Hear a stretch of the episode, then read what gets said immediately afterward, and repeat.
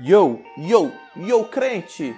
Aqui é o Pedro Henrique, diretamente de Teresina, Piauí, falando com você neste isolamento social. Então me manda um high five virtual que eu mando um high five virtual para você. No episódio de hoje você vai ouvir um reflitão, que é aquele episódio mais curtinho, aquele episódio mais viagem, aquele episódio em que a gente reflete.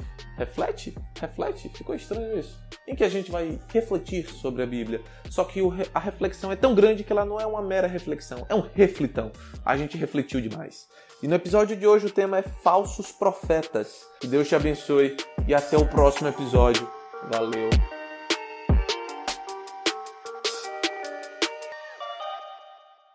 Você já ouviu falar em James Randi? Se não, você saiba que este homem, esse distinto senhor, é um mágico canadense, naturalizado americano, que é conhecido como caçador de paranormais.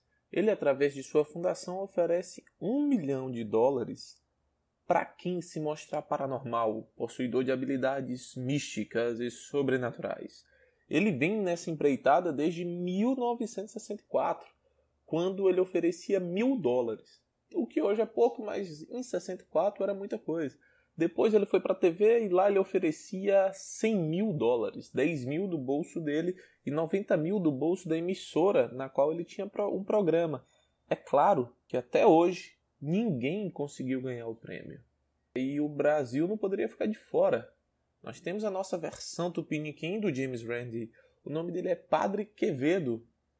Sim, o Padre Quevedo, não sei se você conhece ou não, mas provavelmente você deve ter ouvido o meme que ele deu origem. Quer ver? Se liga só. Como especialista, eu posso garantir: isso não existe. Você conhecia, não é? Essa é uma frase muito famosa, é um meme do Twitter, é um meme da internet brasileira. A gente sempre produz muitos memes, senão não seria a internet brasileira, né? Mas vamos lá. Esse padre, o padre Quevedo, ele na verdade é espanhol e se naturalizou brasileiro. E assim como James Randi, ele fez toda uma carreira na parapsicologia, que é o ramo que estuda os efeitos sobrenaturais, paranormais, os místicos e afins. Esse ramo surgiu da necessidade de desbancar vários charlatões, pessoas que se passavam por místicas e poderosas, mas que na verdade só enganavam o povo e tiravam dinheiro dele. Isso sempre, sempre encontrou espaço na humanidade, porque parece que nós somos atraídos pelo sobrenatural. Nós somos atraídos por aquilo que foge à nossa compreensão. Talvez isso aconteça porque existe dentro de nós uma parcela do sobrenatural. Existe dentro de nós uma parcela daquilo que não é real. E é claro que existe o Espírito Santo, não é mesmo? Mas, voltando, não é de hoje que nós temos alertas a respeito de charlatões e falsos magos e falsos feiticeiros e falsos profetas. A Bíblia mostra que praticamente desde sempre nós tivemos pessoas que tentavam enganar os outros se passando por profetas, se passando por sonhadores e videntes. Você vê exemplos disso em todas as, toda a Escritura. Por exemplo, Atos capítulo 8 fala de Simão, o mago que enganava as pessoas em Samaria. Já em Atos capítulo 13 fala de Bar Jesus, que também era um mago, que também era um feiticeiro, que assim como Simão enganava o povo um único intuito: extrair riquezas para si e se dar bem na vida. E é por isso que Deus estabelece ao longo de toda a palavra, além de exemplos de falsos profetas, magos e feiticeiros, alertas, para que a gente não seja pego em engano, para que a gente não se engane. Existem vários alertas, tanto no Novo quanto no Antigo Testamento, mas tem um deles que me fez ter um reflitão. E esse alerta está em Deuteronômio 13, do versículo 1 ao versículo 11. Lá diz assim: Se aparecer entre vocês um profeta ou alguém que faz predições por meio de sonhos, e lhes anunciar um sinal miraculoso ou um prodígio, e se o sinal ou prodígio de que ele falou acontecer, e ele disser: Vamos seguir outros deuses, que vocês não conhecem, e vamos adorá-los, não deem ouvido às palavras daquele profeta ou sonhador. O Senhor, o seu Deus, está pondo vocês à prova para ver se o amam de todo o coração e de toda a alma. Sigam somente o Senhor, o seu Deus, e temam a Ele somente.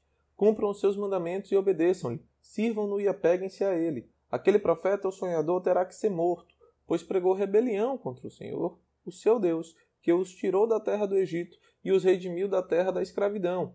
Ele tentou afastá-los do caminho do Senhor, o seu Deus, que o Senhor, o seu Deus, ordenou que seguissem. Eliminem o mal do meio de vocês. Se o seu próprio irmão, ou filho ou filha, ou a mulher que você ama, ou seu amigo mais chegado, secretamente instigá-lo dizendo: Vamos adorar outros deuses, deuses que nem você nem os seus antepassados conheceram, deuses que os povos que vivem ao seu redor, quer próximos, quer distantes, de um lado ou outro da terra, não se deixem convencer nem ouçam o que ele diz. Não tenham piedade nem compaixão dele e não o proteja. Você terá que matá-lo. Seja sua mão a primeira a levantar-se para matá-lo, e depois as mãos de todo o povo. Apedreje-o até a morte, porque tentou desviá-lo do Senhor, o seu Deus, que o tirou do Egito, da terra da escravidão. Então todo Israel saberá disso, todos temerão, e ninguém tornará a cometer uma maldade dessas.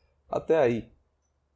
Então, essa passagem, antes da gente entrar na reflexão, eu tenho que pelo menos te explicar algumas coisas. A primeira, os versículos 1 e 2 deixam claro: existe atividade sobrenatural. Vão haver pessoas que vão realizar sinais, que vão predizer o futuro. É o que está dizendo no versículo 1 e 2. Se aparecer um profeta ou alguém que faz predições por meio de sonhos e anunciar um sinal miraculoso ou um prodígio, se o sinal ou prodígio de que ele falou acontecer. Existem pessoas que vão fazer isso. E a Bíblia não relata sinais e prodígios somente nessa passagem de Deuteronômio.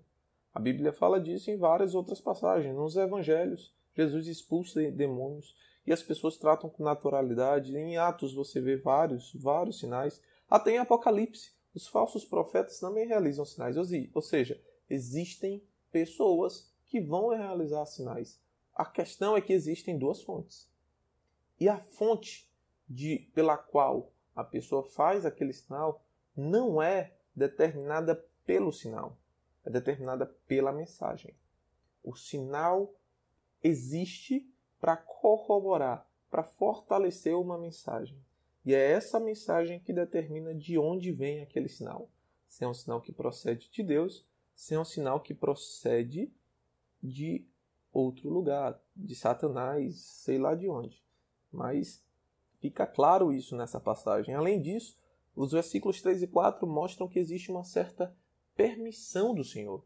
O versículo 3 fala que a gente não deve dar ouvido, porque o Senhor, o seu Deus, está pondo vocês à prova. Então, a existência do falso profeta, a existência desse cara que consegue realizar um sinal mirabolante, é uma prova. Se nós vamos ser fiéis a Deus e a Sua palavra, ou vamos ser levados porque alguém fez algo bonito, ou seja, se nós vamos ser guiados pelos olhos ou se vamos ser guiados pela palavra.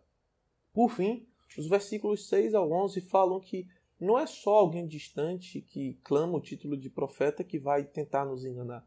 Pessoas próximas a gente. Ele fala de irmão, filho, filha, mulher e amigo. São pessoas do círculo íntimo que vão agir e vão falar coisas que podem nos instigar. E olha só, secretamente. Presta atenção, essa palavra é importante. Vou nos instigar secretamente. E aqui é que vem o reflitão.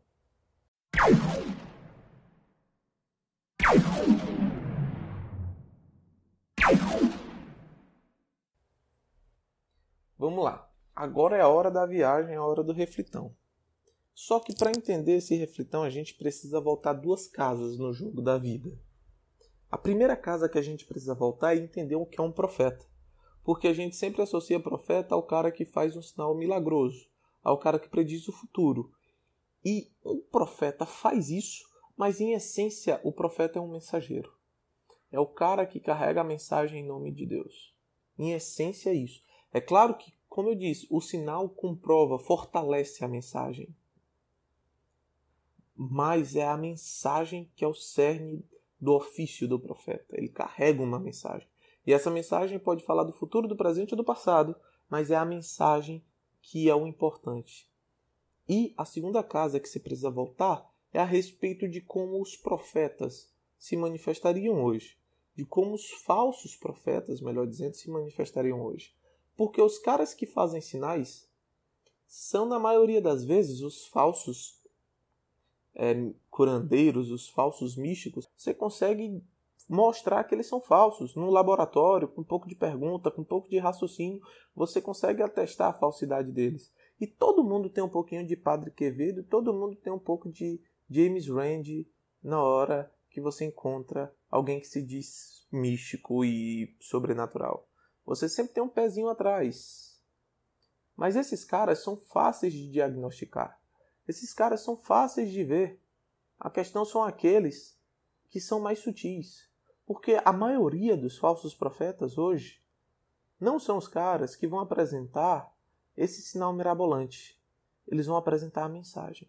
Como está escrito nos versículos 6 ao 11, vão ser aquela pessoa próxima às vezes, que secretamente, aos poucos, devagarzinho, vai te apresentando a mensagem para seguir outros deuses e adorar outros deuses. A maioria dos falsos profetas hoje está preocupada em te apresentar uma mensagem e às vezes é de maneira muito sutil.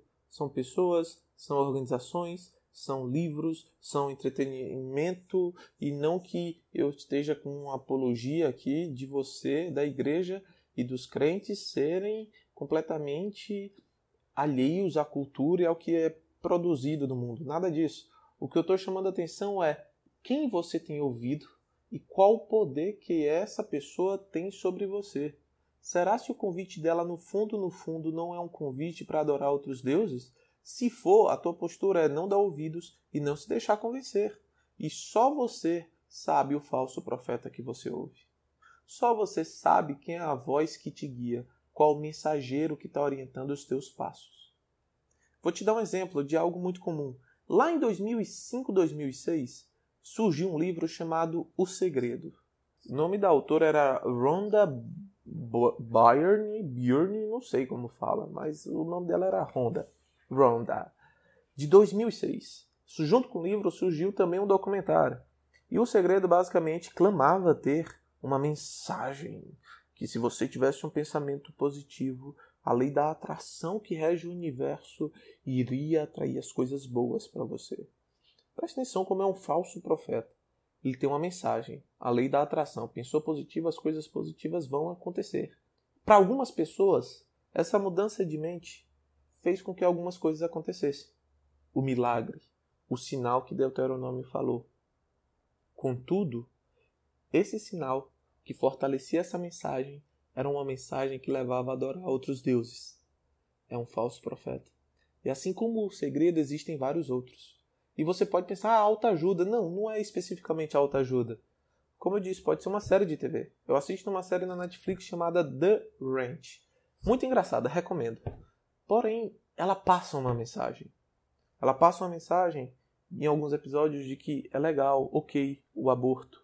Ela passa uma mensagem de que a cerveja, a bebida é algo que você pode praticar todos os dias, o tempo todo, porque vale a pena. Ela passa a mensagem de que sexo fora do casamento, traições e adultérios são ok. Ela prega uma mensagem.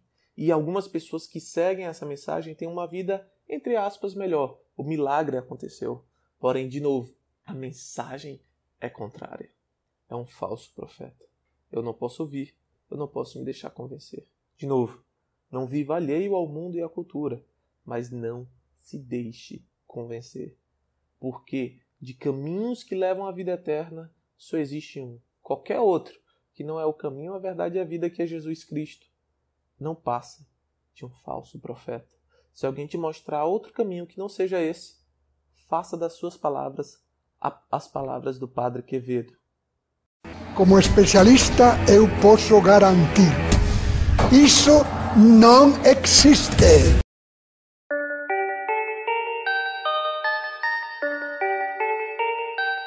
Que esse episódio tenha te abençoado. Não esquece de compartilhar com os teus amigos, não esquece de mandar as tuas impressões pra gente, tanto no e-mail quanto no Twitter. E é isso aí. Que Deus abençoe. Até a próxima. Perfect.